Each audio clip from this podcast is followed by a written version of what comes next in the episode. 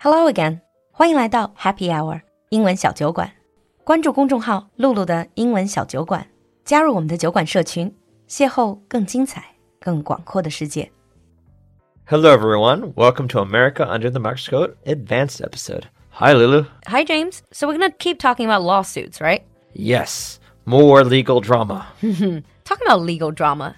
Like you said last time, most of these lawsuits are just a bit ridiculous. Like they you can sue anyone for anything and a lot of them are just pointless. Yeah, we have a term, we just call these frivolous lawsuits. Ah, frivolous. And yes, they are, for a lot of times, just for silly, unnecessary things. And the attitude about a lot of Americans is that they are just a waste because they waste the resources of the courts because they still have to review all the cases, whether they go to court or not. They buy up time from lawyers and all this stuff. And so every time people sue for small, insignificant things, it's ref- kind of shows poorly upon Americans. Here's the question then. Why would people do that? Why would people file frivolous lawsuits? I mean, if they know they're not getting anywhere, they have to spend money. I just don't see media any attention could be one thing. You could get attention from the media. Mm. Could raise their profile. Well, maybe it's just perhaps to prove that I can do that. yeah, it could be a whole power play too. Mm. It's like former President Trump. He liked to sue people. This is one of his things he did. Although a lot of his lawsuits went nowhere. Yeah, I mean, he has a whole team of lawyers at his disposal, but I'm more talking about just regular folks. Like, if you don't have the money, don't have the resources, why would you say, ah, I want to sue? Maybe some for some people, it's like I know I'm right and I have to prove I'm right. Mm. Which Maybe it's just heat of the argument, and then they just, yeah, could be. Mm-hmm. you just know the lawyers are back there. It's like, yeah, you guys do. I want to just count this stack of money that I'm getting paid. But like you said, it's perhaps don't really think that much about making a name. Yeah, they're making money, not making a name for themselves. Because a mm. lot of well-known lawyers they will avoid, avoid frivolous these. lawsuits because it's like we can't win this. This will go nowhere. I'm not going to get paid much, so nah. Mm. Exactly. But there is a unique type of frivolous lawsuits that is a serious problem, mm. which are what we call slap suits. Slaps, like slapping someone with a palm? Kind of, but what it is, think of a big company like Amazon mm. suing a small person, get them to shut up. Shut up about what? the small person probably critiquing Amazon's business practices.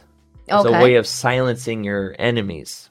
Oh, so for example, if I am writing on my social media page Right. and saying like, "Oh, Amazon really sucks," blah blah blah, And, then Amazon will sue you for like something like defamation or things like this. Mm. And while the lawsuit has no merit, you're still going to have to deal with probably getting a lawyer to do things. And so a lot of people will just give up and just say, fine, I'll delete the stuff. So Oh. Amazon gets what they want by just threatening to sue you to be quiet. You shut up. yeah, but here is the question though: if I don't have the money and you sue me, I'm supposed to have a lawyer to defend myself, but I don't have the money for a lawyer. What yeah, but happens? civil's not like criminal. So in the United States criminal law, you are guaranteed legal defense, yeah, because they will provide one for me.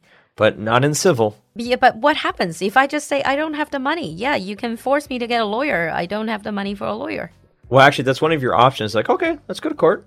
Because a lot of the cases, these are frivolous. Hmm. So these big companies suing you, they can do that. But the problem with these big companies is they can hire investigators, they can dig through the dirt, they can go through all your social media, mm-hmm. they will drag your name through the mud, hmm. do all kinds of things. So it can be a lot of stress for people, and so they might just It's almost like basically they're threatening you. They are. That's exactly what they're doing. This is actually illegal in some states, where you can't just sue somebody for the purpose of getting them to Shut shut up. up. Uh, because obviously you're taking the right away from people. You're taking the right away from people. It's like they have a right to speak about things they see, and they haven't done anything wrong. Mm, And does that happen a lot? Slap lawsuits? More than it should. Mm. More than it should. And it's always we always view it as the big company picking on the little guy. Mm. They got money and power and the best lawyers. But I'm sure even being a little guy suing a big company, sometimes you will get paid. Well, actually, a lot of times, if you sue a big company and you have even the slightest chance of winning, mm. the big company is going to settle. Oh, so It'll they actually- wouldn't even want to go into A lot of them, it's to cheaper to pay them off to go out out of court arbitration mm-hmm.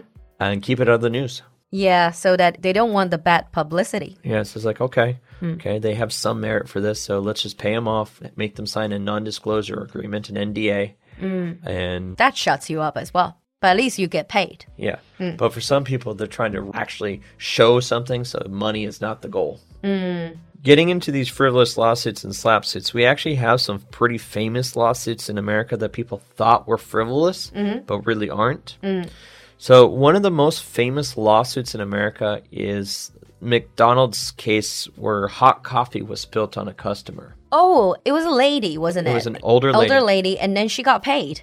She did, but that wasn't. A lot of people now think of it as a frivolous lawsuit. That's what McDonald's has been trying to push because it's they got, they were forced to pay, but it wasn't actually frivolous because McDonald's had been routinely warned that they served coffee that was too hot, oh. hotter than what it should be. So it has merit. it had l- real merit. The woman that the coffee got spilt on had actual severe damages to Oh, her legs. She I got could burned very imagine. badly. Mm. But the companies tried to spin it as a frivolous lawsuit, but it was a very legitimate one. Mm.